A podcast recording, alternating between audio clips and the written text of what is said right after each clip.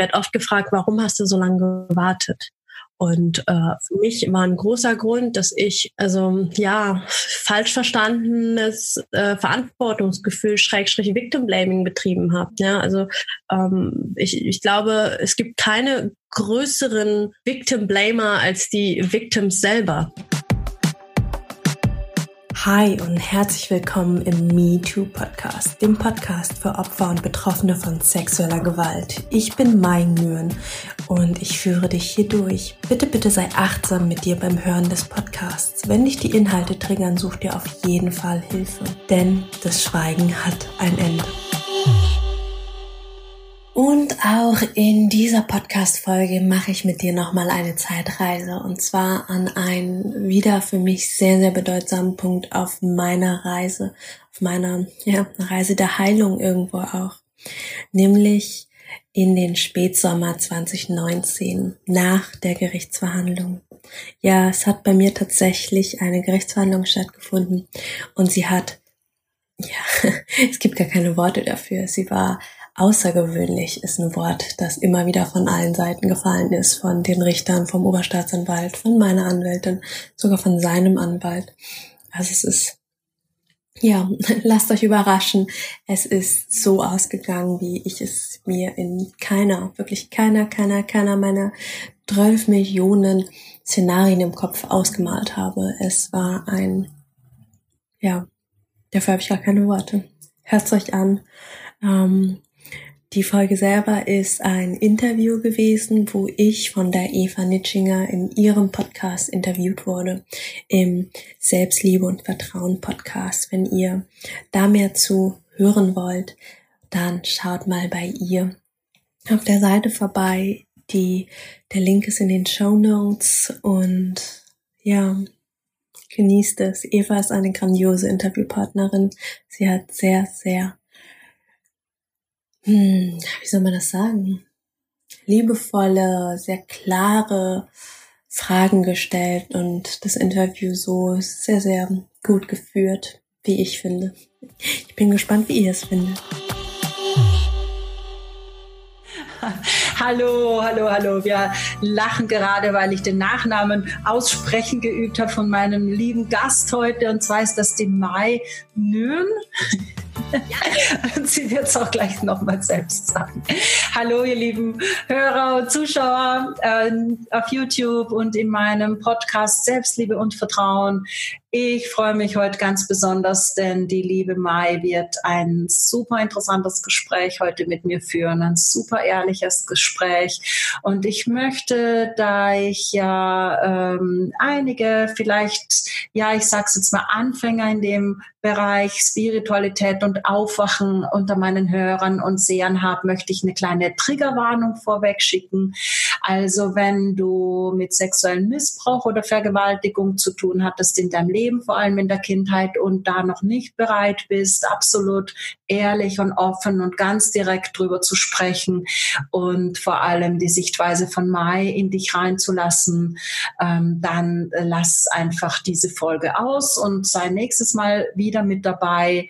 Ähm, wir beide werden wirklich ganz ehrlich reden, ganz offen reden und auch uns äh, weder selber irgendwie äh, in Schutz nehmen noch andere. Und das möchte ich einfach vorher sagen, damit du das jetzt für dich entscheiden kannst, ob du hier dabei bleibst oder nicht.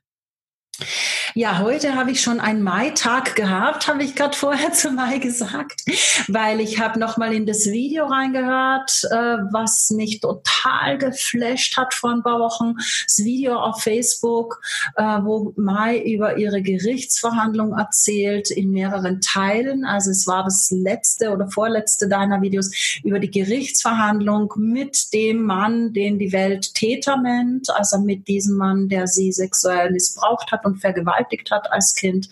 Und äh, ich habe sofort gesagt, Mai, ich möchte so gern mit dir ein Interview machen und sie hat ja gesagt. Also das habe ich heute noch mal reingehört und ich habe dann ihren Podcast gehört, der heute zufällig rausgekommen ist, zufällig, gell?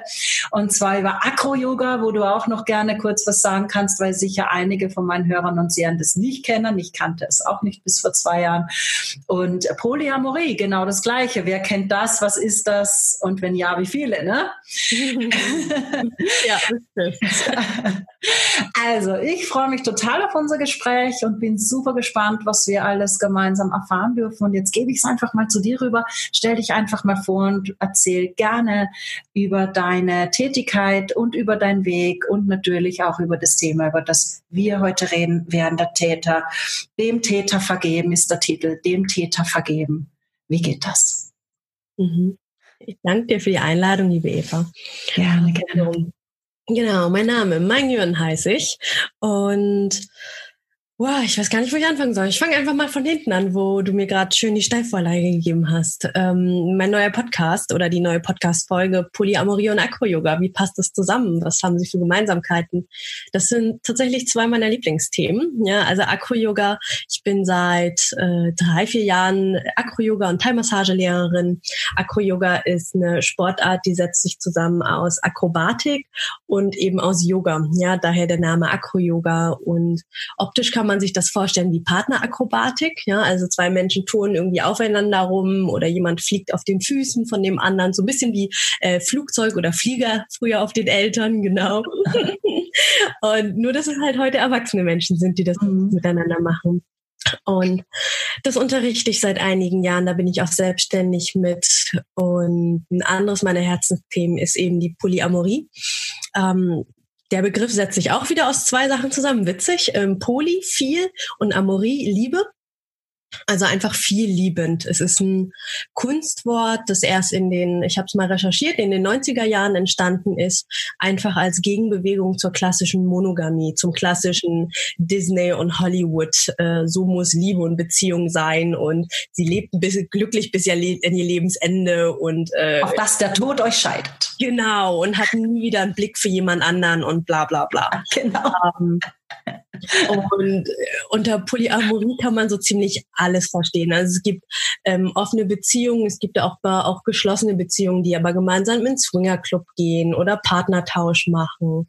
Ähm, ganz banal könnte man auch Dreiecks, Vierecks, sonst was Beziehungen benennen. Ähm, für mich ist einfach an der Polyamorie spannend zu sehen, äh, ja, es gibt noch einfach so viel mehr als diese eine romantische Liebe zu dieser einen Person.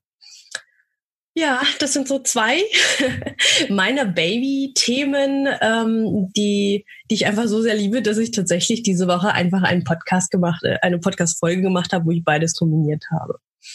Mm, mein drittes großes Thema ist äh, ein nicht so schönes, sage ich mal, ein nicht so ästhetisches Thema. Mhm. Ähm, Jetzt kommen wir quasi an den Anfang deiner Erzählung, nämlich sexuellen Missbrauch, den ich selber erlebt habe. Ich war noch relativ jung, also der erste Fall war irgendwas, äh, da war ich zwischen acht und zehn Jahren und im letzten Fall 14. Also es war der gleiche Mann, es waren mehrere Fälle und ich habe das Thema sehr, sehr lange verdrängt. Also im Gegensatz zu anderen Opfern ist es nicht so, dass ich es komplett vergessen habe, dass es nicht präsent war, sondern ich habe es quasi äh, immer gewusst, dass es da war, aber ich habe es bildlich quasi in so einen Schuhkarton getan und in die hinterste Ecke meines Erinnerungsdachbodens getan und quasi da liegen lassen.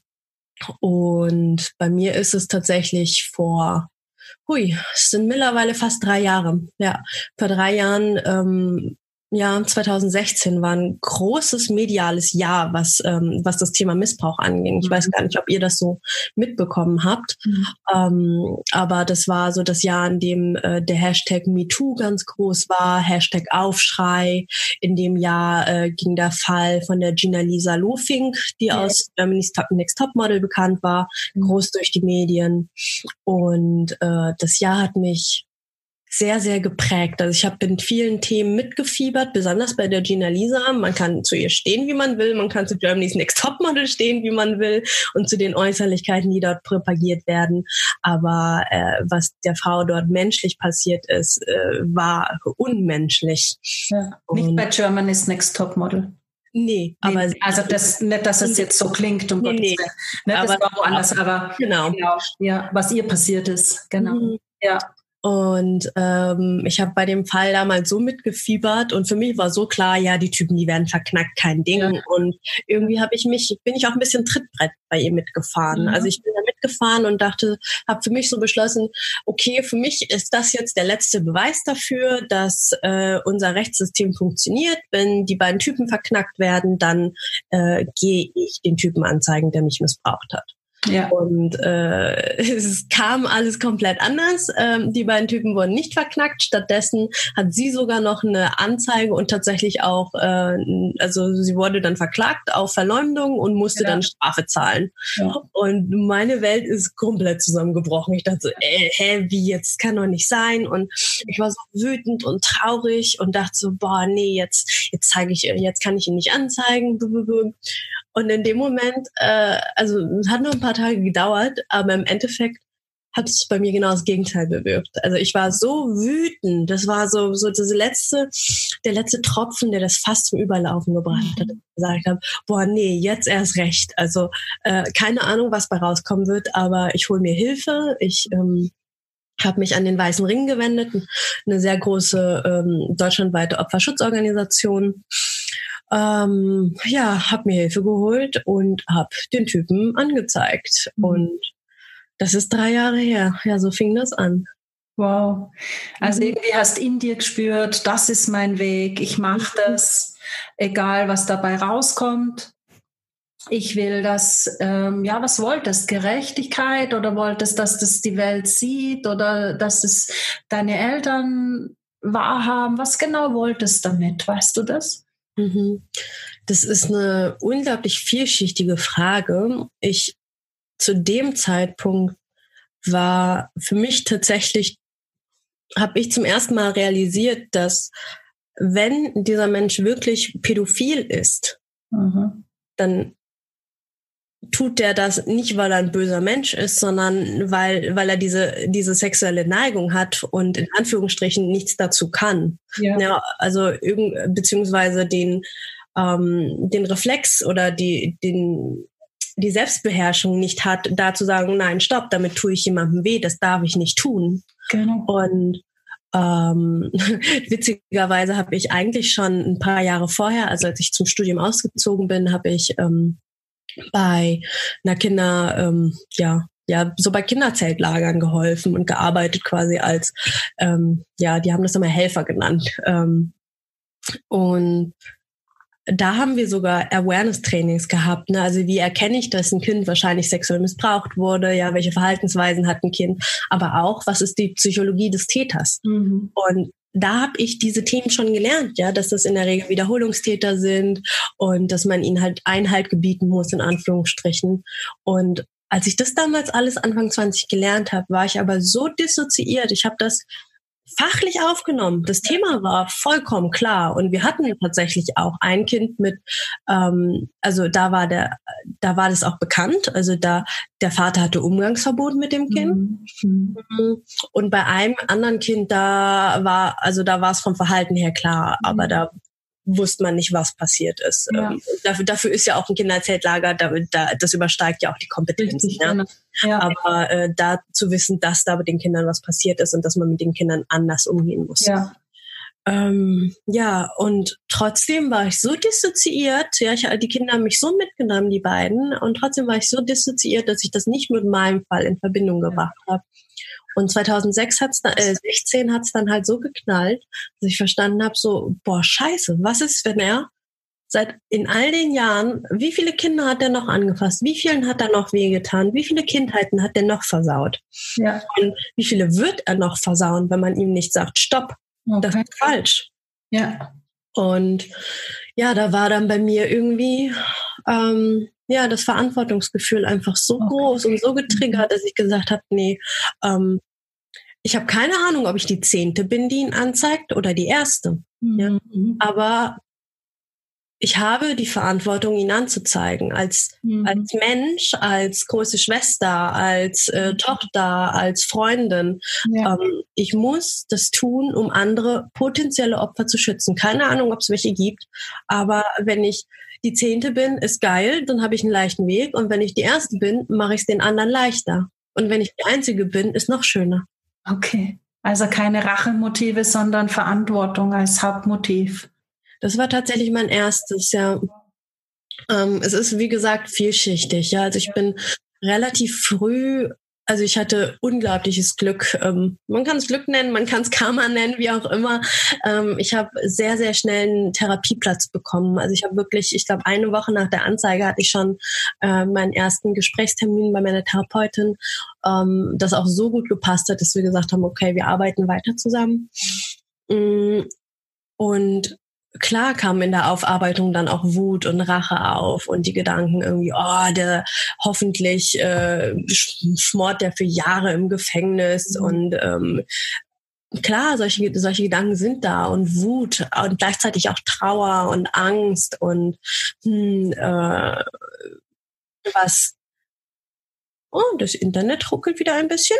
Aha, ich höre dich noch sehr gut und okay, sehr ich auch. War gerade nur kurzes Bild bei mir. Okay, auf der Aufzeichnung mhm. dürfte es passen, hoffentlich. Und sonst macht es auch nichts. Okay, ähm, mhm. also sozusagen, du hast in der Therapie dann schon noch natürlich, Gott sei Dank, auch andere Gefühle gefühlt, ne? weil sonst wäre es ja fast unmenschlich, ne? wenn man einfach nur sagt, ja gut, das ist mein Verantwortungsgefühl und ja, ist ein Mensch und ist halt so, ne? Wird schon seinen Grund haben, ne? Also das wäre jetzt vielleicht doch ein bisschen oberflächlich gewesen. Okay. Also du bist da schon auch rein in die Scheiße sozusagen, ne? Und richtig, Aber richtig tief. Ne? Und da deine inneren Kinder, wie du ja auch schon vorher erzählt hast, hast innere Kinderarbeit gemacht, alle angeguckt, ne, die wütend waren, auch Rachegedanken hatten, mhm, traurig, ja. natürlich verletzt, hilflos, ausgeliefert, komplette Palette wahrscheinlich, ne? Ja, alles. Ja. Also wirklich, also Scheiße trifft. Also ich bin mit Anlauf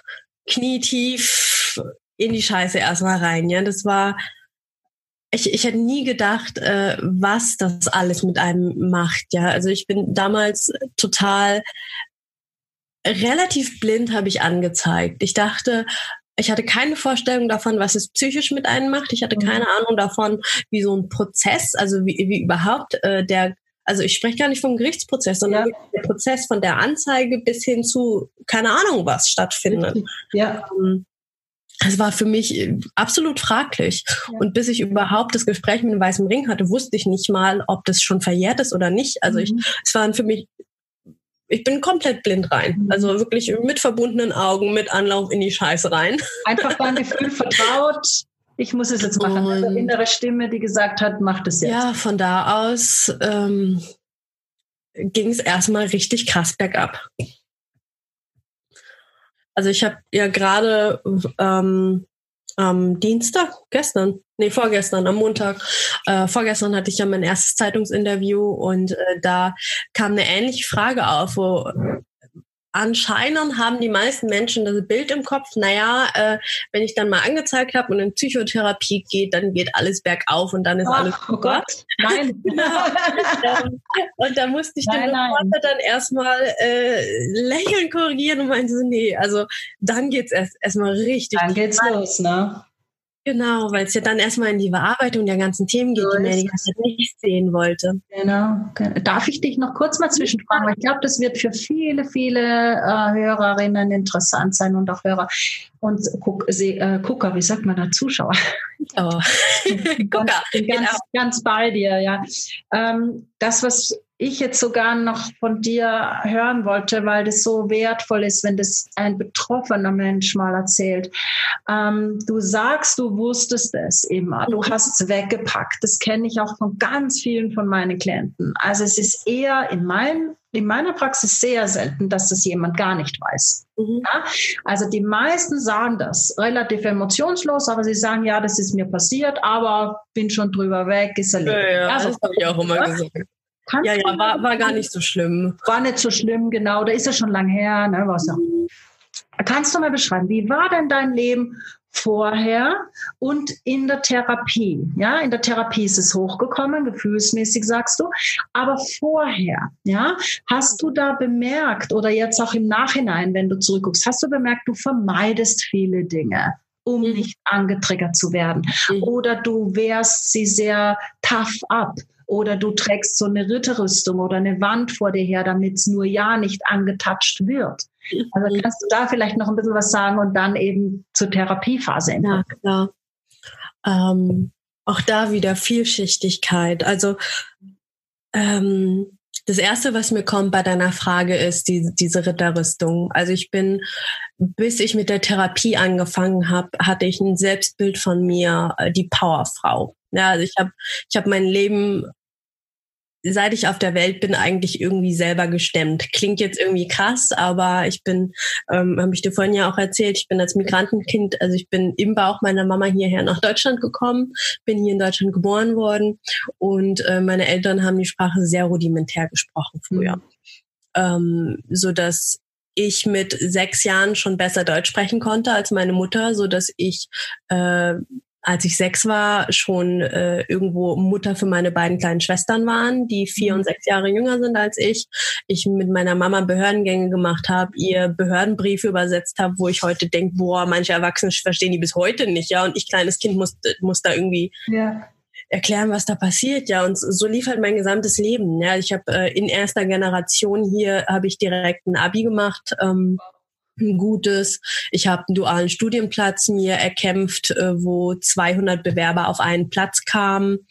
Ähm, ich habe einen berufsbegleitenden Master noch gemacht, also ein MBA in den. USA. Ich habe Karriere gemacht im Großunternehmen. Also ich war, habe zuletzt quasi bis zur Anzeige habe ich im Management gearbeitet, in der strategischen Planung und mhm. ähm, regelmäßig Anzug getragen.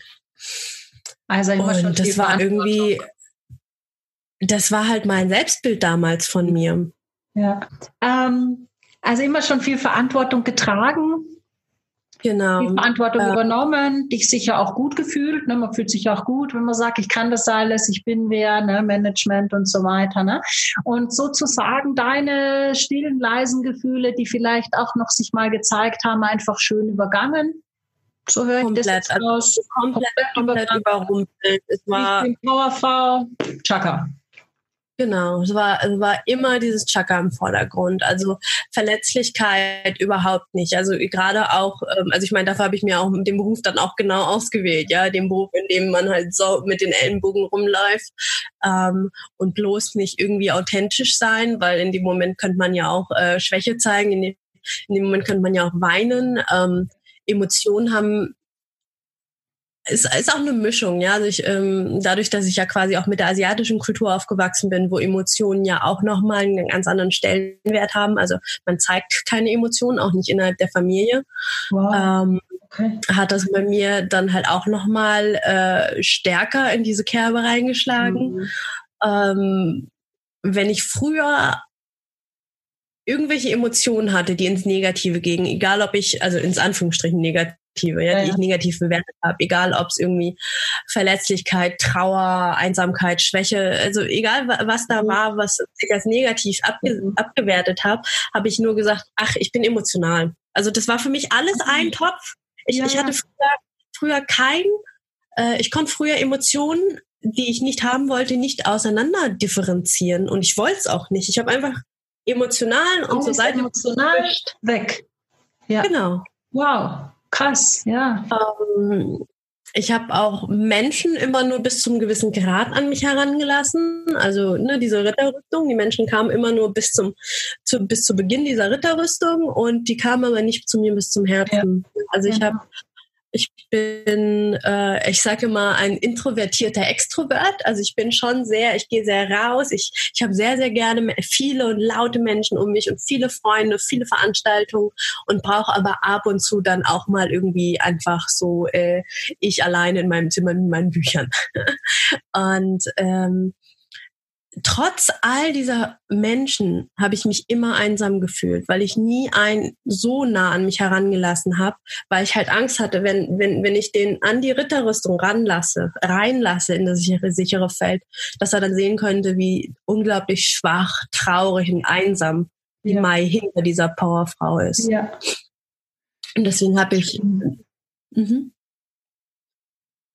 Ähm, und deswegen habe ich halt ein sehr nach außen hin ein sehr erfülltes, lautes und tolles Leben gefühlt, äh, geführt, aber im Innern war ich super, super einsam ja. und alleine. Und ja. ich hatte auch immer wieder Angst, also in Momenten, wo ich dann emotional geworden bin, wo, wo dann vielleicht auch irgendwie mal ein Trigger war, ja, dass irgendwie in der Zeitung mal was stand zum Thema Vergewaltigung oder ähm, dass dann irgendwie mal jemand einen äh, vermeintlichen Witz gemacht hat. Ähm, da da hat sich bei mir halt alles zusammengezogen. Ja, es, es war wirklich komplett Tunnelblick. Also der Trigger war zu 100 Prozent da, auch wenn ich mir nicht eingestanden habe. Ich habe quasi Tunnelblick bekommen, komplett Freeze, ne, Fight, Flight of Freeze, also kompletter Freeze und einfach gewartet, bis diese Situation vorbei ist. Ja.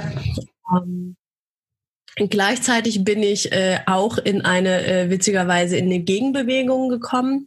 Ja, also auch wieder dieses Wegschieben. Ich bin äh, total in, in das Thema Feminismus, Frauenarbeit äh, mhm. komplett eingestiegen, um halt ne, auch wieder etwas dagegen zu tun. Ja. Ähm, wieder diese Powerfrau sein. Äh, aber wieder total dissoziiert. Ja, also ich, äh, ich gender mit Sternchen. Ich glaube seit sechs, sieben Jahren. Damals war das noch super unüblich und uncool. Äh, ich habe Arbeit mit Sternchen gegendert. Ja, also solche Sachen. Also für mich, ähm, ich habe auch also so ganz, ganz viel mich, mich mit feministischen Themen und eben auch mit Missbrauch auseinandergesetzt, aber nicht mit meinem Thema. Ähm, genau. Auch verrückt. Genau, das war so davor. Ähm, doch ein Thema ist noch spannend, also diese Vielschichtigkeit, um, um das nochmal zu Ende auszuführen. Auch in der Sexualität bin ich auch wieder volle Kanne voraus, um nicht äh, in, in der Opferrolle und in der Angst zu bleiben. Ja, also ganz viele haben ja irgendwie das Bild im Kopf, äh, ne, das, so sieht ein Opfer aus. Das ist ein Opferstereotyp. Schau mal, das sitzt in der Ecke, das sitzt apathisch da und äh, wackelt ein bisschen äh, vor und zurück. Das ist ein Opfer. Tada! Ja. Und äh, ich wollte halt nie ein Opfer sein und ich wollte auch nie irgendwie äh, jetzt Angst vor Männern haben oder Angst vor Sex haben und äh, bin da auch volle Kanne rein. Also ich habe unglaublichen vielen tollen Sex gehabt. Also sowohl bedeutungslose One-Night-Stands und mit Männern, die ich auf Reisen getroffen habe, aber auch genauso äh, unglaublich schön, liebevollen, erfüllten Sex mit Partnern. Ähm, bin ja auch, hatte ich ja vorhin auch erzählt, in die Polyamorie rein, habe auch mit mehreren Partnern Swingerclubs ausprobiert. Ich habe äh, die Lotta Frei, die Autorin der Swinger-Bibel, habe ich äh, bei sich zu Hause interviewt. Mhm. Ähm, also wirklich äh, BDSM, Bondage. Also ich bin wirklich in alle möglichen Themen rein, wo man eigentlich sagen würde, nee, das kann doch ein Opfer nicht tun. Das geht doch nicht. Ein jemand, der missbraucht wurde, kann doch kein erfülltes Sexualleben haben. Ne, da bin ich auch volle Kanne rein und habe gesagt, nö, leckt mich. Also jetzt erst recht. Also das kann mir keiner nehmen und erst recht nicht ein Typ, der der Meinung ist, irgendwie als erwachsener Mann ein, ein kleines Mädchen missbrauchen zu müssen. Ähm, aber auch da wieder in der Kraft, ja, also in, in dieses volle Kanne vorwärts Chakra ja. und ja. halt stopp, wie geht's mir eigentlich? Ja, ja, ja, ja. Und, ja. und auch erfüllt. Darf ich noch mal kurz zwischenfragen? Also tatsächlich, du würdest sagen, es war eine erfüllte Sexualität, teilweise zumindest. Mhm. Ja. Das ist auch spannend, weil es auch viele denken, dass das nicht sein kann, aber es kann schon sein. Es kann alles sein. Das ist das ja. Schöne, was wir auch mit dem Interview euch sagen wollen. Es kann immer alles sein. Es gibt keine die Opfer, es gibt auch keine die Täter. Ne? Das ist alles Kram. Ja, wir müssen alles einfach mal groß, groß weglöschen einfach ja. und neu erzählen, neu lernen und, und, und neu verstehen. Ne? Mhm. Ja. Und Genau, das ist so, um einfach mal so eine grobe Skizze zu zeichnen. Das war so vor der Anzeige. Ja. Und ähm, nach der Anzeige hat sich halt wirklich alles verändert, ja. Also auch das Aufarbeiten mit der Therapie und genau dieses, dieses Erkennen, ähm, erstmal, dass Emotionen ihren Raum haben dürfen. Ja, also bei mir hatte alles, was ich an äh, ungewollten Emotionen hatte, die hatten halt keine Daseinsberechtigung bei mir. Die durften nicht da sein. Punkt. Und da habe ich erst in der Therapie mit meiner Therapeutin lernen dürfen, doch, die dürfen auch da sein. Und ich hatte ähm, zu der Zeit bin ich gerade mit einem, einem neuen Mann zusammengekommen, mit dem ich bis heute auch noch zusammen bin, dem Olli, äh, der aus einer komplett anderen Welt kommt. Also gefühlt sind wir irgendwie so zwei, zwei Aliens aus zwei komplett unterschiedlichen Galaxien aufeinander gestoßen. Ja, ich so aus dieser harten, straighten Businesswelt und er halt aus der Hippie- und ESO-Szene, wie wir immer so schön sagen. Also der ist äh, der ist mit Frau und Kind mit dem Bus ohne Geld, also nur mit dem Kindergeld durch Spanien gereist und haben äh, Musik gemacht äh, und äh, also so, so richtig abgefahrene Sachen und so auf Rainbow Gatherings und anderen Hippie-Events. Äh, ist der halt rumgeturnt und Heiler und äh, Schamanen, das waren für ihn alles ganz normale Begriffe, die ich irgendwie nur so aus äh, keine Ahnung, Fantasy-Romanen kannte.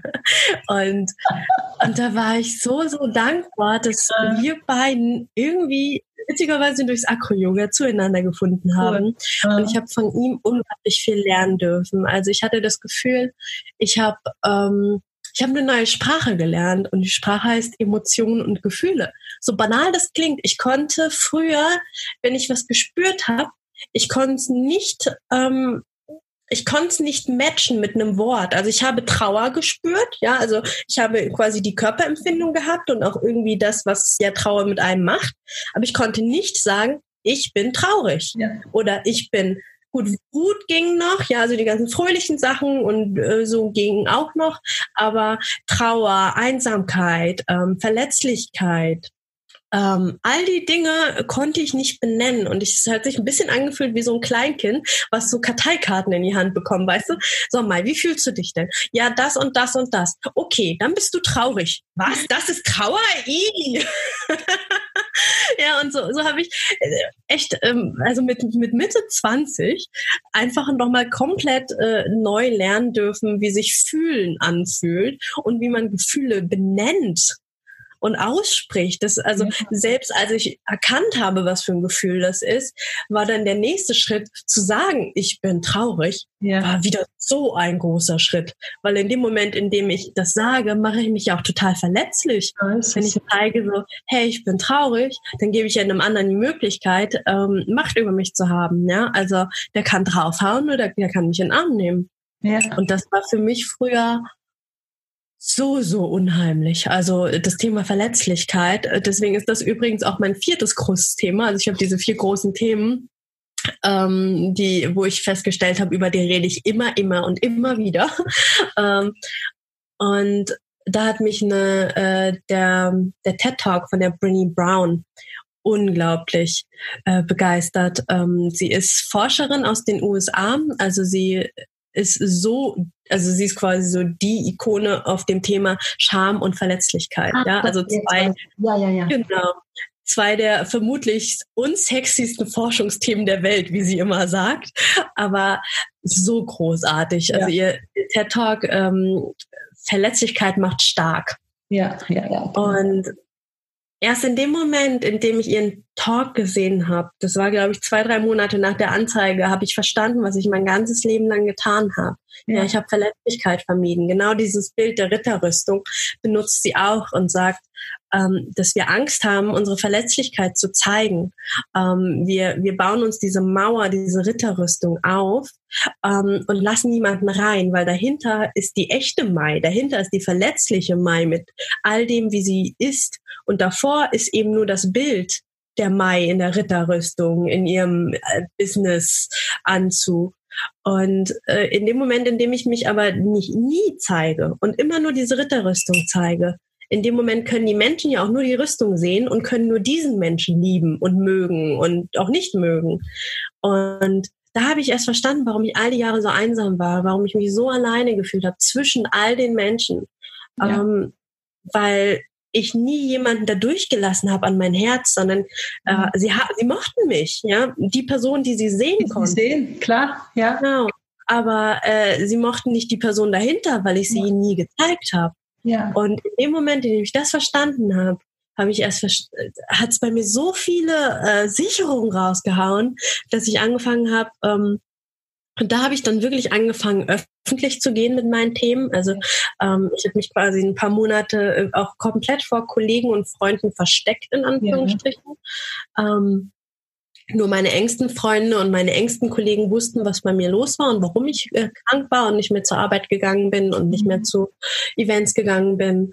Und äh, da habe ich dann verstanden, so scheiße, äh, es, es geht genau ums Gegenteil. Es geht äh, in der Heilung, in der Genesung geht es für mich darum, diese Ritterrüstung aufzumachen und sie nicht noch größer zu bauen und noch dicker. Und ja. da habe ich dann angefangen, ähm, langsam auch äh, nicht nur dem engen Kreis, sondern auch Freunden und Bekannten irgendwie zu erzählen, also mich verletzlich zu machen, ja, diese Rüstung aufzubrechen.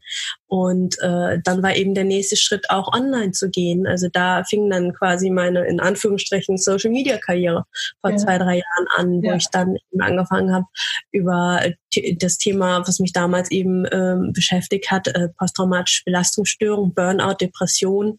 Ähm, was macht das mit einem? Wie geht's einem, wenn man das hat? Und habe quasi auch einfach ein bisschen Tagebuch geführt online, ja, ganz öffentlich den Leuten gezeigt, wie geht's mir, was macht es mit mir?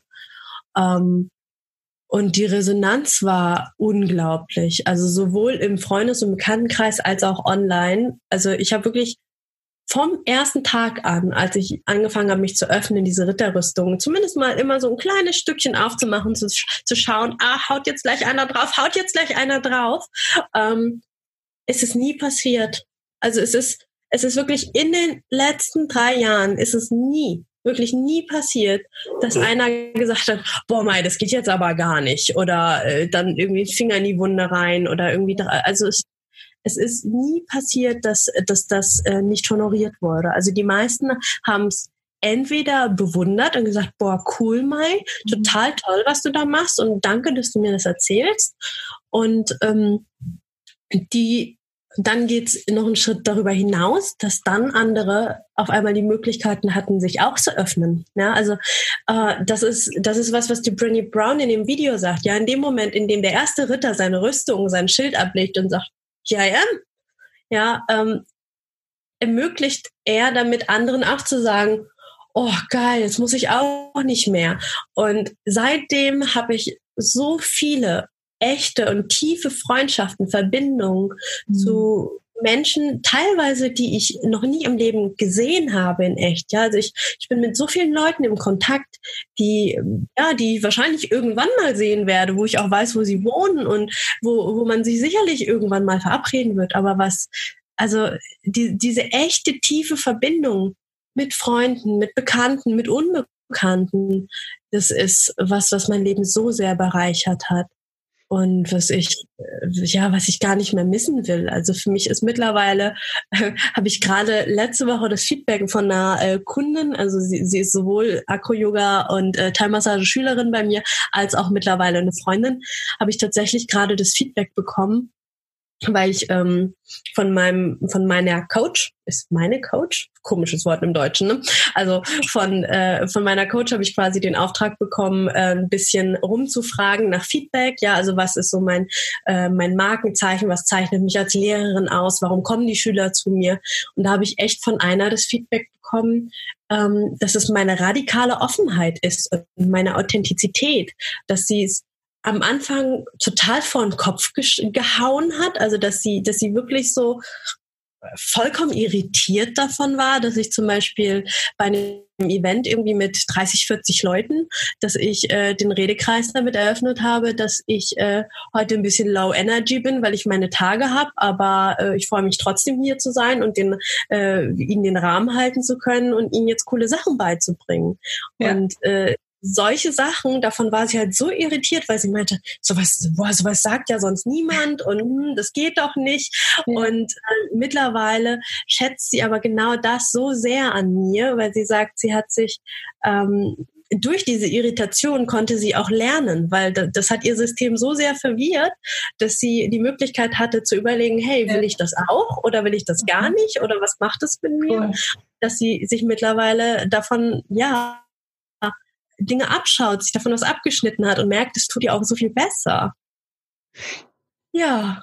Also quasi auch, dass man das schon ja fast oder nicht nur fast, sondern so sagen kann, dass du durch das, was dir passiert ist und auch durch diesen Schritt dann ihn anzuzeigen und dann in Therapie zu gehen, ja ein großartiges Geschenk bekommen hast, Total. Ein Leben wirklich mal komplett umzukrempeln, Ritterrüstung wegschmeißen und wirklich in ehrliche Verbindungen zu gehen und dich auch kennenzulernen, wie du wirklich bist. Und niemand von uns ist immer stark, ja. Und alle haben die Tage äh, bis zum gewissen Alter. Und äh, ja, viele sind missbraucht worden, manche sind vergewaltigt worden, andere sind geschlagen worden, manche sogar die komplette Palette oder auch verbal oder emotional missbraucht worden als Kind. Obwohl Missbrauch ist auch so ein Wort, da räume ich auch demnächst mal auf. Also ich merke, ich mag es gar nicht mehr aussprechen. Ja. Aber sonst versteht es keiner. Aber wir kommen auf jeden Fall noch zum Punkt, weil du das ja auch so siehst wie ich, also dass da noch was anderes viel wichtiger ist äh, zu betonen. Und äh, was natürlich super spannend ist, wo ich dich auch kennengelernt habe, du hast dann berichtet über die Gerichtsverhandlung, hast berichtet, wie es dir geht ganz, ganz offen und authentisch, aber hast auch plötzlich von diesem, das ist ein Monster, ja, und ich habe voll Angst vor dem und äh, oh Gott, oh Gott, ich kann den doch nicht treffen, komplett umgeschränkt mhm. ist, ja, in in so ein äh, Peace-Verhalten, ja, und in so ein, also ich habe echt geheult bei deinem Video, wo ich gedacht habe, hey, was sagt die da? Das ist echt so eine Weisheit, das ist wow, wow, weißt du, das sagen uns spirituelle Lehrer, aber wenn jemand wie du das sagt, dann geht es so rein, also Gänsehaut und einfach nur wow. Und ähm, ja, das würde ich gern einfach auch jetzt hier ausführen. Ja, vielleicht magst du kurz noch erzählen von der Phase, wo du sagst, es ist ein Monster, ne, hast du ihn, glaube ich, genannt und hattest wirklich Angst. Und dann rüber zu dem, was man Vergebung nennen kann oder sogar noch einen Schritt weiter. Ja, es ist sogar noch meiner Meinung nach ein Schritt weiter zu sehen, dass wir alle Menschen sind. Auch der, auch er und alle wie er, die sowas tun. Ne? Hm, wow. Schön, danke. Danke auch für dein Feedback auf das Video. Ja, gerne. Mhm. Kam aus dem Herzen. Ähm, ja, also bei mir war es tatsächlich die ganze Zeit über bis zur Gerichtsverhandlung war geprägt von Angst, also wirklich von Angst und Panikattacken. Ich hatte ähm, Angst vor ihm. Ich hatte keine Ahnung, was passieren wird. Äh, ehrlich gesagt hatte ich auch, bis die Vorladung fürs Gericht kam, wusste ich nicht mal, ob überhaupt ein Gerichtsprozess stattfinden wird. Das war sehr, also sehr unwahrscheinlich. Ja, also das, das muss man ganz klar sagen. Mein Fall ist äh, kein normaler, kein üblicher Fall. Also die, die Taten lagen 15 bis 20 Jahre zurück. Es war ein ganz klarer Fall von Aussage gegen Aussage. Und ähm, solche Fälle werden einfach leider sehr oft fallen gelassen. Also er ähm, hat erst Nein gesagt, er hat es nicht getan, hat er gesagt. Ähm, er hat keine Aussage gemacht. Keine Aussage, okay. Mhm. Also komplett Aussageverweigerungsrecht okay. äh, genutzt. Und äh, deswegen war einfach ähm, ja, für mich ist ganz lange die Angst äh, mit mir herumgetragen worden, dass äh, ja, dass er quasi einfach so davonkommt, aber dass ich dann zumindest äh, das Beste getan habe, was ich hätte tun können. Also mehr hätte ich wirklich nicht tun können zu der Zeit. Also ich habe die Anzeige gemacht, ähm, dann wurde ich quasi einmal äh, drei Stunden lang vernommen, ähm, während äh, die sehr nette, aber doch etwas äh, überforderte, also überfordert äh, meine Interpretation, äh, Kriminalhauptkommissarin das halt mitgetippt hat, ja, wo, wo ich das dann denke so, boah, in welcher Zeit leben wir denn, dass die Frau mich mittippen muss, ne? Also deswegen musste ich quasi auch immer wieder Pause machen und dann musste sie quasi okay. zu Ende tippen und es war schon krass. Oh, und dann habe ich eben noch ein zweites Mal, also ich habe tatsächlich noch ein zweites Mal ausgesagt, aber dann freiwillig, mhm. ähm, weil die äh, Beamtin, die dann quasi für meinen Fall zuständig war, gesagt hat, also die ist seit 30 Jahren im äh, Thema sexueller Missbrauch und besonders Kinder zuständig und hat halt gesagt, sie würde an manchen Stellen gerne die Fragen noch spezifizieren, ähm, um quasi der Aussage noch mehr Gewicht zu geben, damit äh, die Wahrscheinlichkeit steigt, dass angeklagt wird. Also darf ich kurz noch unterbrechen? Du musstest sozusagen einer tippenden Frau die ja dann logischerweise auch auf dem Tisch gesessen ist oder hinter einem Tisch, vielleicht noch schlimmer, musstest du über deine Vergewaltigung detailliert erzählen. Ja. Ja. Bravo. Hallo Deutschland. Mhm. Ähm, Ja. Mir wird gerade heiß. Genau, also es war, äh, war sehr krass. Ähm, gleichzeitig mag ich, äh, würde ich aber sagen, es hat sich trotzdem gelohnt. Ja, also es ist jetzt, es kann, es kann alles Mögliche sein. Ja, also da, bei mir war es jetzt halt im ersten Fall eine tippende Frau, im zweiten Fall aber dann eben ein Memo-Gerät, so dass wirklich jemand da war, der mich gesehen okay. hat und mir auch die Fragen gestellt hat ja. und sie sie entsprechend wusste, was sie für Fragen stellt. Mhm. Ähm, da auch der Tipp an alle, die gerade zuhören, die mit einem ähnlichen Gedanken spielen. Ähm, wenn ihr anzeigt, holt euch gerne erstmal Hilfe beim Weißen Ring, also das, äh, der Opferschutz- oder Hilfsorganisation. Äh, die haben, die können euch die genau sagen, was, also die können euch sogar sagen, auf welches Kommissariat ihr gehen müsst. Ja? ja. Äh, der tollste den Tipp, den ich damals dann auch bekommen habe, war es, wenn ich hingehe, ähm, zu sagen, es geht um einen sexuellen Missbrauch Minderjähriger, nämlich um meinen, der viele Jahre zurückliegt und ich möchte bitte mit einer ausgebildeten Kriminalkommissarin sprechen, die zu diesem Thema am besten auch Erfahrung hat. Ja, also äh, also du hörst es, der, der Satz kommt bei mir einfach so raus, weil ich, weil der, der hat sich bei mir festgebrannt. Und ähm, das hat dann den Mann hinter der Scheibe dann erstmal schlucken lassen. Ja? Also das ist natürlich auch jetzt auch kein übliches Anliegen. Also der Typ vor mir, der kam, weil er sein Handy irgendwo verloren hat. Ja? Also ähm, das ist irgendwie witzig, wenn man mit so, also wirklich Ironie des Lebens, ja. Also ich komme da mit diesem großen Lebensthema an und der Typ vor mir hat sein Handy verloren. naja. Ähm, alles passiert in unserer Welt, ne? Also es ist ja, nicht, alles es gibt, ja, das zeigt es ja. auch wirklich, ne? Ja. Und wie schön, wenn Menschen da ausgebildet werden, wenn Menschen adäquat reagieren und eben anders reagieren auf jemanden, der ein Handy verloren hat, als auf jemanden, der über seine eigene Vergewaltigung als Kind gerade Aussage machen möchte. Ne? Also das beide mit Empathie, wenn es geht. Ne? Auch das Handy verlieren ist schlimm, aber ihr wisst, was ich meine. Ne? Das ist einfach mega wichtig, da bei sich zu sein und auch sich dann öffnen zu können und zu merken, okay, hier muss sie jetzt echt komplett, also ich zumindest würde so sehen, Herz auf und komplett mhm. da sein. Währenddessen mit dem Handy, okay, wo haben sie es verloren, bla bla bla. Ne? Da würde ich mir jetzt nicht sonderlich weit öffnen müssen. Aber bei dir aufmachen, reinlassen, wirklich komplett präsent sein. Ne? Dass du auch siehst, man glaubt dir, ne, dass du Vertrauen haben kannst und dass du halt auch vielleicht, ich weiß nicht, wie es bei dir war, aber vielen geht's ja so, dass sie sich widersprechen und dass sie dann auf das dann hingewiesen werden und total verunsichert sind. Ne? Ist es wirklich passiert? Bilde ich mir das nur ein? Ja, weil da war gerade ein Widerspruch. Ja, warum habe ich diesen Widerspruch drin? Und ähm, das zu verstehen, wie du es so schön beschrieben hast, das ist Dissoziation. Ja, du hast mhm. jahrelang weggepackt. Also klar kann man das dann nicht chronologisch einfach bam, alles runter erzählen. Ja. Mhm. Inklusive Gefühle nämlich, auf die ja die Leute warten. Mhm. Dass es einem was ausmacht. Ja. Genau. Ja. Ja. Wow, das hast du sozusagen geschafft zweimal. Genau.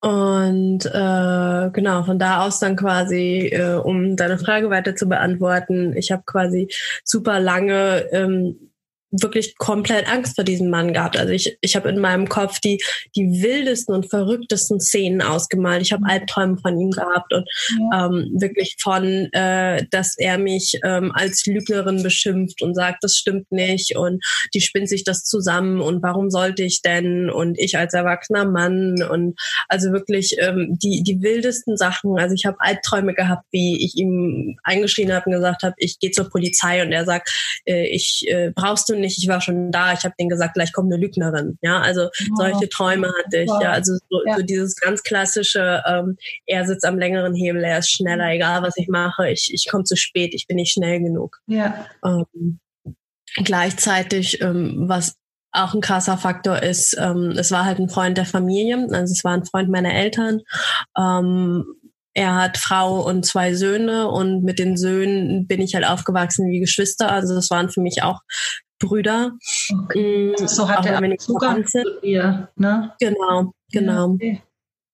Und ähm, ich hatte auch unglaublich große Angst, äh, was die beiden wohl denken. Also ich hatte einfach Angst, dass, dass die beiden sich eines Tages bei mir melden und sagen, ah du, äh, was erzählst du da für Liegen? Das stimmt doch gar nicht und unser Papa und ähm, da, das hatte ich, also das war für mich tatsächlich lange ein Grund, warum ich nicht angezeigt habe. Ja, mhm. also ich werde oft gefragt, warum hast du so lange gewartet? Und äh, für mich war ein großer Grund, dass ich äh, also ja, falsch verstandenes äh, Verantwortungsgefühl, Schrägstrich Victim Blaming betrieben habe. Ja, also ähm, ich, ich glaube, es gibt keine größeren Victim Blamer als die Victims selber. Ja, also dass ein Opfer sich selber die die schlimmsten Dinge sagt ja. und äh, die schlimmsten Vorwürfe macht.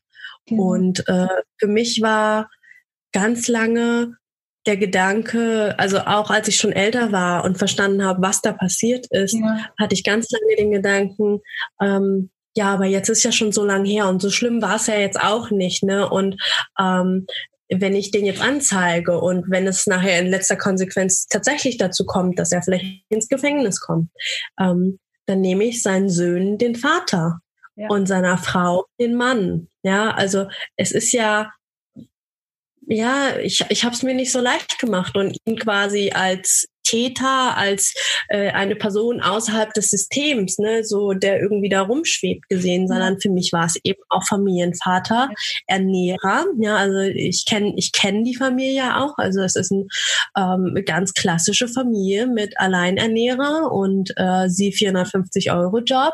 Ja, und ähm, da ich wusste einfach, ähm, oder ich, ich habe mir eine gewisse Verantwortung aufgebürdet, dass ich sage, okay, ähm, wenn ich schweige, dann haben sie weiterhin Vater und Mann, ähm, auch wenn es kein besonders guter Vater und kein besonders guter Mann ist, ist doch besser als gar keiner.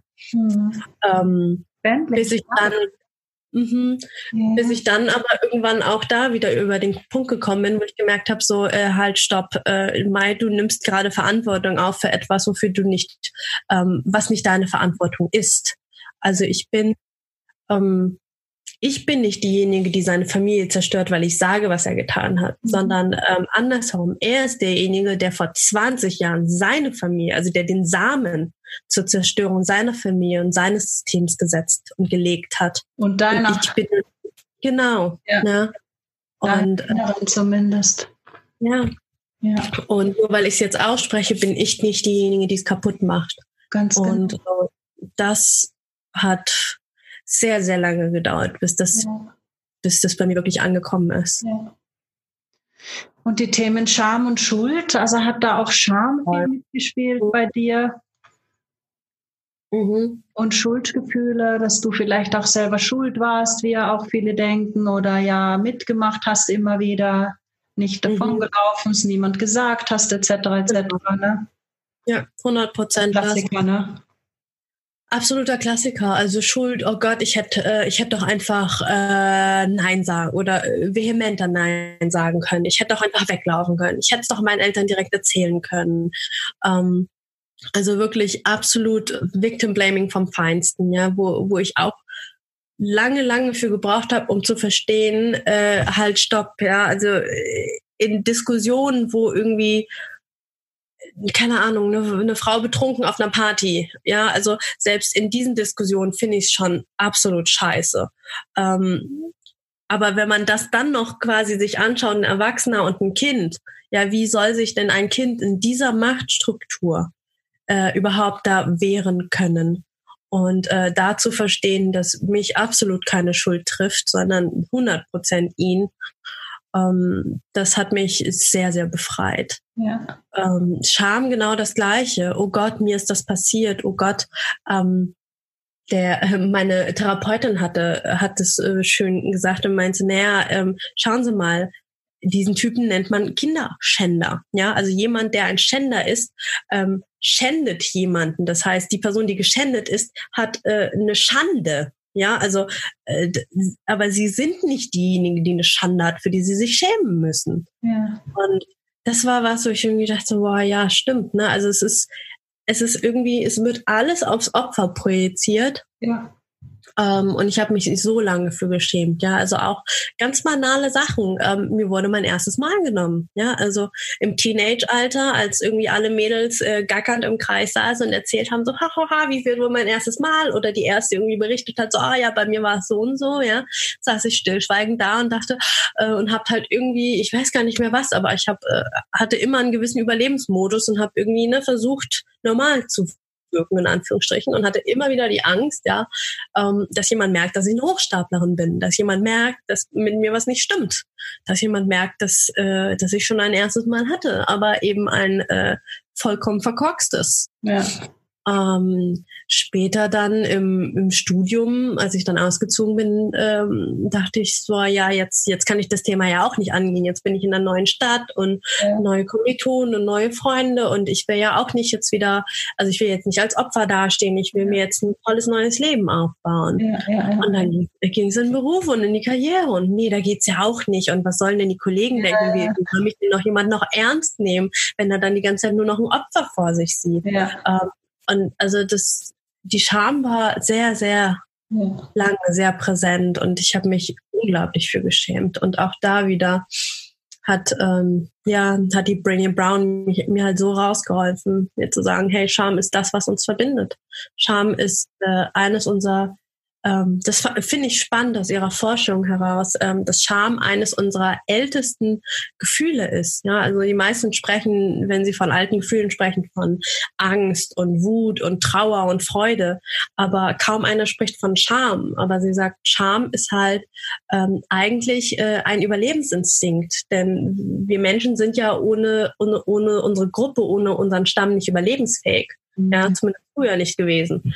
Und ähm, in dem Moment, in dem einer der Menschen etwas getan hat, wofür jemand anders ihn verurteilen und vielleicht verstoßen könnte, ähm, hat der Todesangst. Ja? Mhm. Und deswegen ähm, kommt da quasi die Scham hoch, die ihm sagt, nee, versteck's lieber, dass die anderen das nicht sehen, dass du weiter überleben kannst, dass du Teil des Stamms sein darfst. So ist es, genau.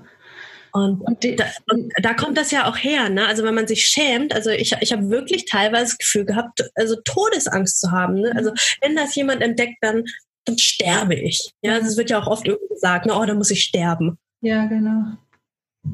Ja, und bei Scham, wir trennen uns von uns selbst. Ne? Wir mhm. trennen uns innerlich von uns selbst. Und diese Trennung, wie du es so schön beschrieben hast, macht einsam. Diese Trennung ruft dann Mechanismen auf den Plan. Ja, wie kann ich überleben? Und wie gesagt, du warst dann die Powerfrau mit der Ritterrüstung, die alles schafft. Ne? Und es gibt auch noch viele andere Rollen, in die man gehen kann. Aber es ist immer eine Rolle. Es ist niemals das, wie man wirklich ist, weil man ist ja getrennt von sich selbst. Ja. Und das reinszeniert man dann auch im Außen. Ähm, und immer wieder. Immer wieder, so lange, bis man es gecheckt hat und bis man da durch ist und auch zu den Gefühlen stehen kann und die aushalten kann, ertragen kann. Ne? Mhm.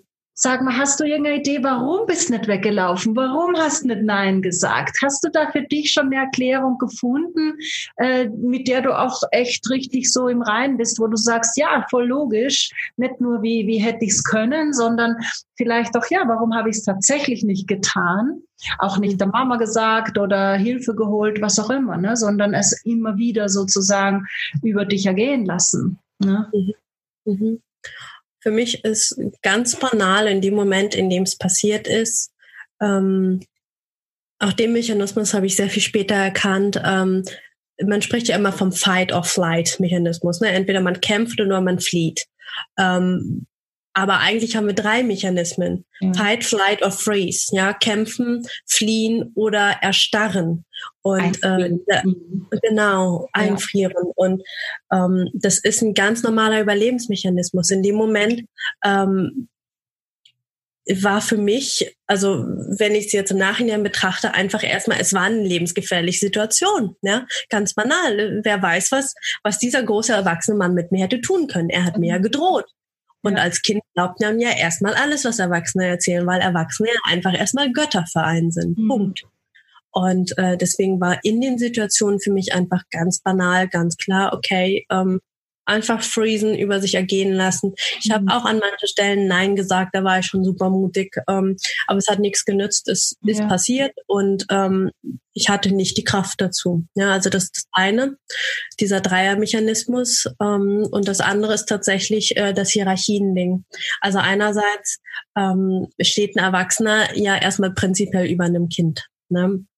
Äh, ganz banal gesagt. Leider. Und dann kam ja, leider. Und dann kam bei mir eben noch ähm, das Kulturelle hinzu. Also wie gesagt, ich bin im vietnamesischen Hierarchierahmen aufgewachsen. Er ähm, ist auch Vietnamese. Mhm. Und äh, im Vietnamesischen sind die Hierarchien noch mal krasser als im Deutschen. Also im Vietnamesischen gibt es zum Beispiel auch kein du. Also im Prinzip sieht man sich durchgängig, aber auf verschiedenen Leveln. Also mhm. ähm, er ist quasi, äh, dadurch, dass er Generation meiner Eltern ist, ähm, hat er auch die Ansprache Onkel gehabt. Also auch da wieder die Distanz, ja. Also ähm, seine Söhne waren für mich Bruder, beziehungsweise sogar kleiner Bruder, weil sie jünger waren. Und er war halt Onkel. Und dadurch äh, ist auch eine unglaublich große Machtdistanz einfach drin. Und ähm, ganz banal, man tut, was Eltern oder was Erwachsene einem sagen. Und das ist ähm, dieses Obrigkeitshörige ist einfach in der asiatischen Kultur und hier speziell in der vietnamesischen einfach so tief verankert.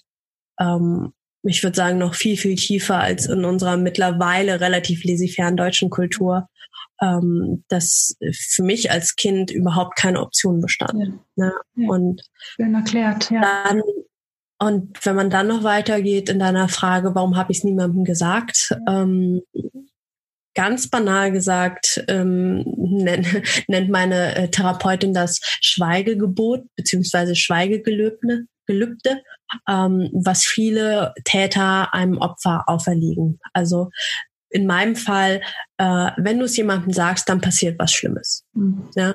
Du darfst es keinem sagen, sonst kriegst du Ärger. Mhm. Ja, das waren zwei Sätze, die sich bei mir eingebrannt haben. Für mich als Erwachsene vollkommen leere Drohung. Ja, das ist ein erwachsener Mann, der äh, der gemerkt hat, er hat Scheiß gebaut und versucht, ein Kind zu beeinflussen, äh, ja, dass es hoffentlich jetzt nicht mehr sagt. Ja, also für mich heute vollkommen klar, vollkommen banal. Ja. Für ein Kind, für den ein Erwachsener gottesgleich ist, ja. ähm, sind tausende Szenarien gekommen, die hätten passieren können an schlimmen Dingen. Also wir äh, Kinder sind ja kreativ ohne Ende. Und ähm, dieses Schweigegelübde ähm, saß halt so tief, auch wieder durch die Hierarchie, durch das Göttliche, ähm, das, das nicht über meine Lippen gekommen ist und auch ähm, auch noch als ich ähm, die Therapie begonnen habe ja. Also wie gesagt ich habe ähm, das erste halbe Jahr nicht mal das Wort Missbrauch über den Mund bekommen. Ähm, dann hat es noch mal ein halbes bis ein Jahr gedauert bis ich das Wort Vergewaltigung im Mund bekommen habe ja. Also ähm, es ist es ist echt also es fühlt sich echt an, als ob da irgendwie so Ketten, also so, keine Ahnung, ja, also richtig, jedes Mal, dass ich das sage, ich, ähm, ich gegen eine Regel verstoße, ich ja. etwas Verbotenes tue. Und erst dadurch, dass ich es quasi immer und immer und immer wieder tue und in, ja, wird es quasi zu etwas Normalem, was es ja ist, ja, was es de facto ist ist, ja, und, und, und vor allem, äh, ich fände es ja immer schön, wenn wir alle einfach über alles reden könnten. Mhm. Ja, weil das dann auch eben genau diese Dinge nimmt, ja, dieses Schämen und Schuld, Schuldgefühle haben für etwas, wo man gar nichts dafür kann und auch natürlich äh, Traumaheilung sein kann, ne? wenn man lernt, darüber zu reden und äh, zu bemerken, ähm, es ist mehreren passiert, ich bin nicht die Einzige, der es passiert ist. Und es ist nicht meine Schuld, sondern er ist der Erwachsene, also wenn schon irgendeiner Schuld hat, dann auf jeden Fall mal er, also ich auf gar keinen Fall als Kind. Und ich konnte auch nichts tun, also auch die ganzen Selbstvorwürfe und diese Selbsthass und Selbstablehnung würden wegfallen, weil man merkt, konnte nichts tun. Ja, also wie du es schön erklärt hast, was hättest tun sollen? Ging nicht. Ja. Und äh, was natürlich auch noch dazu kommt, äh, dass es öfter war. Das heißt, wann sagt man was? Ja, weil das kann ich mir auch vorstellen, wenn man es nach dem fünften Mal sagt, ist es irgendwie auch doof. Ja, weil dann sagen die Leute, ja, und warum hast du nicht gleich was gesagt? Hat es dir vielleicht noch gefallen oder was? Ja, mhm. kommt ja auch noch oft. Ja, das hat ja dem Kind gefallen. Ne? Also das ist sehr tricky. Und, und jeder, der das noch nicht versteht, bitte einfach nochmal echt in euch reinsinken lassen. Das ist tricky. Ja, das ist nicht so einfach. Ne? Und das Thema Verwirrung haben wir auch noch gar nicht angesprochen. Ne? Wenn man mit acht das erste Mal Sex hat, ähm, man ist verwirrt. Man hatte das vorher nicht warst wahrscheinlich auch nicht sonderlich aufgeklärt oder gar nicht aufgeklärt. Man hat solche Gefühle auch noch gar nicht gehabt. Ja, mhm. man weiß auch gar nicht, ist es jetzt Sex? Ja, man weiß es ja nicht. Ja, das heißt, es verwirrt ja total. Was sind denn das auf einmal für Gefühle? Was macht denn der mit meinem Körper? Und vor allem, was macht denn mein Körper jetzt auf einmal? Ja, weil bei manchen ähm, Mädchen ist tatsächlich Erregung da. Also auch das ist oft für viele so absolut schockierend. Ja, weil ich war dann noch erregt oder ich habe dann noch einen Teil davon gut gefunden, hat mal eine zu mir gesagt. Und das kann ich doch gar niemandem erzählen, dass ich zumindest den Beginn gut gefunden habe. Ja, und äh, das alles ist eine mega Verwirrung. Ja, also da braucht man jemand, der das aufdröseln hilft ja. der das wirklich mal aufdröselt, das Wollknäuel auseinander macht und sagt, okay, das sind das, das, das, das, das, das, das, ne? Bis mhm. man es klar kriegt. Ne? Es ist nie passiert, es ist passiert. Er hat es nicht zu tun. Wir leben Gott sei Dank in Deutschland, in der Welt, wo das nicht erlaubt ist. Also er hat eine Straftat begangen, definitiv. Und deswegen auch natürlich der Schritt, ich zeige ihn an. Aber dann, liebe Mai, hat sich's echt gedreht. Kommen wir vielleicht am Schluss des Interviews. Wir reden schon so lang. Vielleicht sollte man noch einen Teil 2 Teil 3 über Polyamorie auf jeden Fall noch. das interessiert ja mich immer brennend zusammen. Ähm, aber das interessiert sicher ganz, ganz viele. Ich weiß es ja schon, weil ich dein Video wirklich aufmerksam gehört habe. Ähm, wie hat sich's gedreht und was empfindest du oder hast du dann in dem Moment für ihn empfunden und was hast du dann gemacht? Und was ist da passiert? Mhm.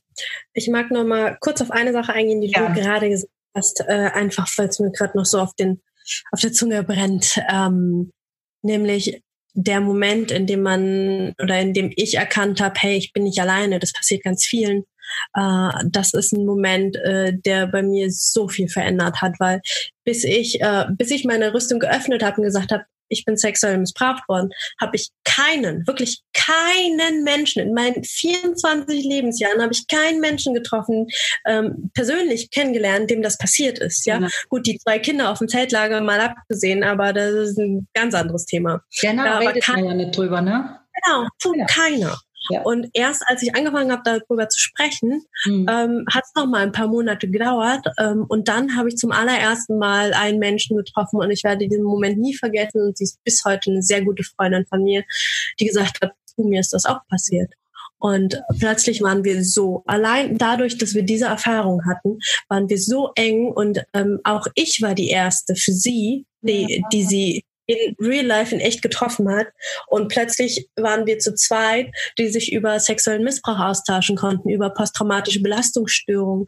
Welche, welche, also es ist ja eine Störung in Anführungszeichen. Ja, also welche Störung hat sie davon? Welche Störung habe ich? Ja. Ähm, was für, was für Dinge erleben wir heute noch im Alltag, die uns belasten? Genau. Ähm, und das hat so einen Stein ins Rollen gebracht. Also das, ich nenne es immer mein erster MeToo-Moment, ja, äh, mein erster Ich-auch-Moment, in dem mir jemand gesagt hat, ja, mir ist das auch passiert.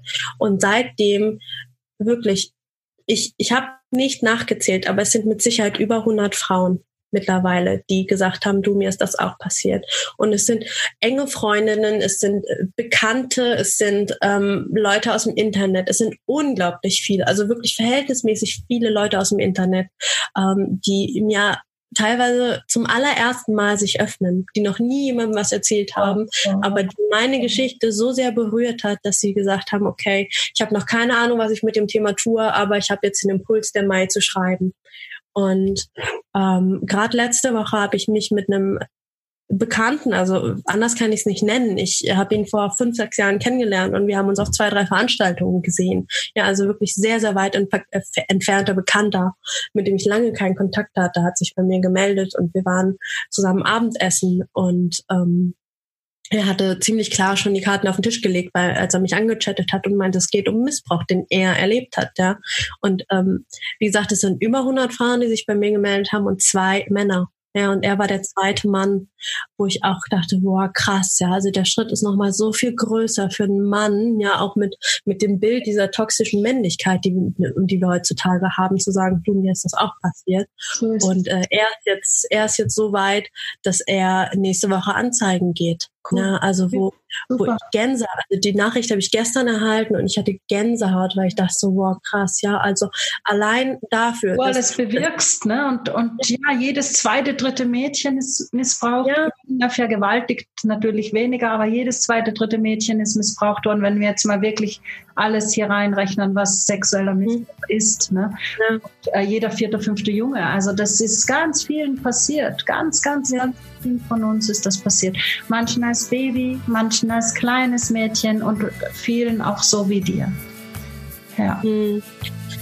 Genau, so ist das einfach gerade kurz als Abriss zu, wie ja, unglaublich auch nochmal super spannend. Also ihr könnt euch auch melden bei ihr, ihr könnt auch äh, der Mai schreiben und sagen, mir ist es auch passiert. Und sie schreibt ein Buch, das rauskommt und äh, das wird auch noch ganz, ganz vielen Frauen und sicher auch vielen Männern helfen.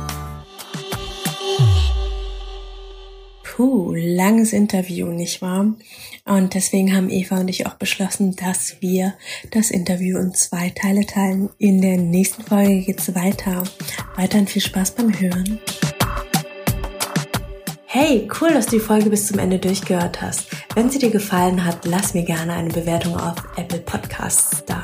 Und wenn du über neue Folgen up to date sein möchtest, abonniere auf jeden, jeden Fall diesen Podcast. Und wenn du erfahren möchtest, was sonst noch so hinter den Kulissen passiert, was ich sonst noch so mache, dann folge mir auf Instagram. Alle Infos in den Show Notes. Bis zum nächsten Mal. Deine Mai. Ciao.